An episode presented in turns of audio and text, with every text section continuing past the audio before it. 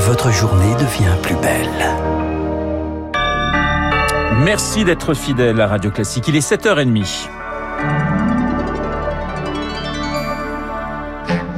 La matinale de Radio Classique avec Renaud Blanc.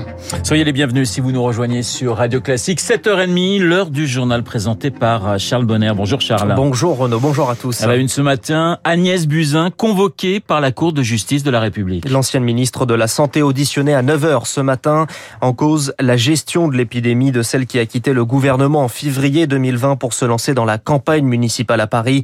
Aujourd'hui, elle pourrait être mise en examen, Augustin Lefebvre. Oui, pour abstention de combattre un sinistre et ou mise en de la vie d'autrui. La CJR s'interroge. Agnès Buzyn a-t-elle caché aux Français l'ampleur de la pandémie qui commençait volontairement ou par négligence? Voilà ce qu'elle déclarait le 24 janvier 2020. Le risque d'importation de cas depuis Wuhan est modéré.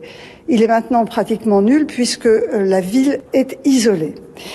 Les risques de cas secondaires autour d'un cas importé sont très faibles et les risques de propagation du virus dans la population sont très faibles. Oui, mais voilà, l'ex-ministre a indiqué à la commission d'enquête de l'Assemblée qu'elle avait alerté l'Élysée et Matignon sur le danger du coronavirus dès janvier, ce qu'elle avait déjà dit dans un entretien au journal Le Monde, ajoutant « Quand j'ai quitté le ministère le 16 février, je pleurais parce que je savais que la vague du tsunami était devant nous ». Le domicile de l'ex-ministre a été perquisitionné l'année dernière, comme celui de plusieurs autres responsables politiques, parmi eux Olivier Véran. Le successeur d'Agnès Buzyn pourrait être convoqué par la CJR dans les prochaines semaines. Au total, la Cour a reçu près de 15 000 plaintes concernant la crise sanitaire. Augustin Lefebvre, une première en Nouvelle-Calédonie. Un homme âgé de 75 ans résident dans un EHPAD est décédé des suites du Covid. Aux États-Unis, la méthode forte, Joe Biden rend obligatoire la vaccination à tous les fonctionnaires, les salariés des sous-traitants d'agences fédérales et le personnel de maisons de retraite.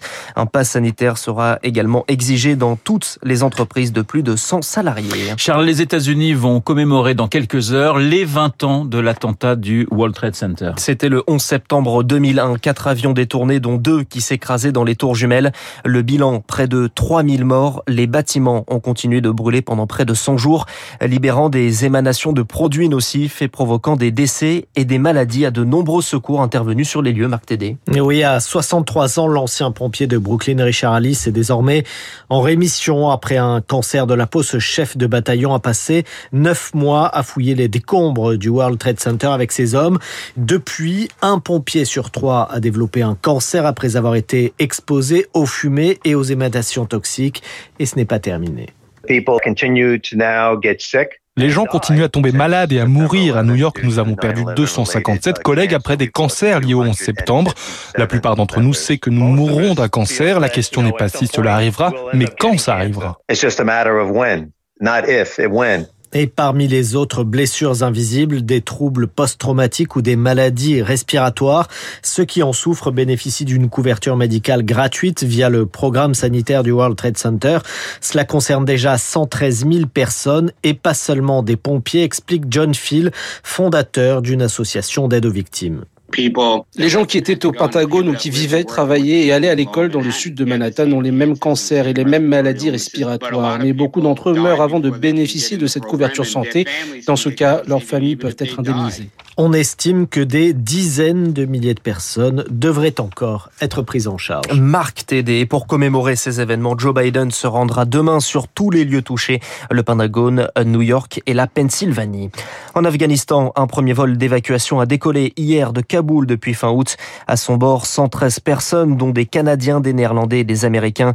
Dans le même temps, le secrétaire général de l'ONU appelle au dialogue. Troisième jour d'audience au procès du 13 novembre 2015 dans l'enceinte de l'ancien palais de justice de Paris. Au programme, la lecture des faits, le récit du président de la cour d'assises spécialement composé pourrait durer à 9 heures. Vous écoutez Radio Classique, il est 7h34. Le Rassemblement national fait sa rentrée et lance sa campagne. Les cadres du parti se retrouvent aujourd'hui à Fréjus. Jordan Bardella va remplacer Marine Le Pen à la présidence du RN.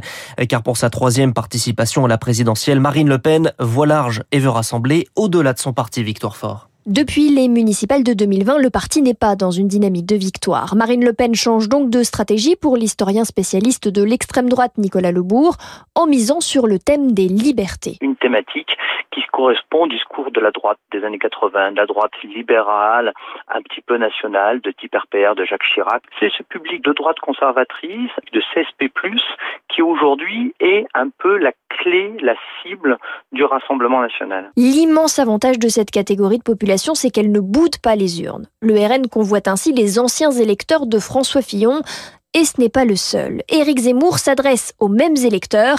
Jean-Yves Camus est chercheur associé à l'IRIS. On va être dans une espèce de course à la radicalité sur les questions migratoires et identitaires, où au final, les soutiens les plus encombrants et les plus radicaux risquent de se retrouver autour d'Éric Zemmour, Marine Le Pen continuant à faire ce qu'elle a déjà commencé à faire, c'est-à-dire tenter de rassurer son électorat. Paradoxalement, grâce à Éric Zemmour, Marine Le Pen pourrait se débarrasser de certains soutiens encombrants. Mais elle ne peut pas se permettre de perdre tous les souverainistes de droite.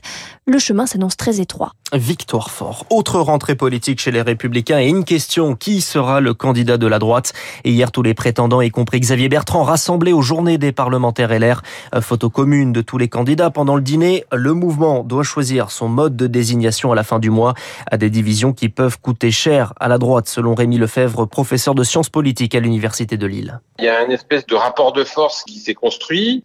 Le premier scénario, c'est que Xavier Bertrand ne participe pas à la primaire comme ici engagé. Deux candidats donc à droite au bout du compte, et puis finalement une primaire par les sondages un peu plus tard dans la campagne qui vont départager les deux candidats. La deuxième option, c'est que euh, il n'y ait pas de primaire et que le parti euh, désigne un candidat. Et il y a une énorme incertitude. On n'a jamais vu euh, un parti de droite dans une situation d'improvisation et d'impréparation aussi forte. Du coup, euh, tout est ouvert. Elle était l'un des visages de la politique guadeloupéenne. Lucette Michaud-Chevry s'est éteinte hier à l'âge de 92 ans. Ancienne ministre de Jacques Chirac, elle était surnommée la Dame de Fer des Caraïbes. Charles, dernier hommage à Jean-Paul Belmondo. Hier, il y avait la cérémonie, une cérémonie empreinte d'émotion, un discours émouvant des petits-enfants de l'acteur. Ces obsèques auront lieu ce matin en l'église Saint-Germain-des-Prés. Et puis on termine avec une première à l'US Open. La Britannique Emma Raducanu, 18 ans, 150e mondiale, est la première joueuse issue des qualifications à atteindre la finale d'un tournoi majeur. Face à elle, demain, une autre jeune, la Canadienne Leila Fernandez, 19 ans. Voilà, c'est une euh, finale effectivement entre jeunes femmes et ça cogne très fort à New York euh, du côté de Leila Fernandez et d'Emma Raducanu. Il est 7h37 dans un instant, les 20 ans du 11 septembre. Alexis Karklins et François Geffrier.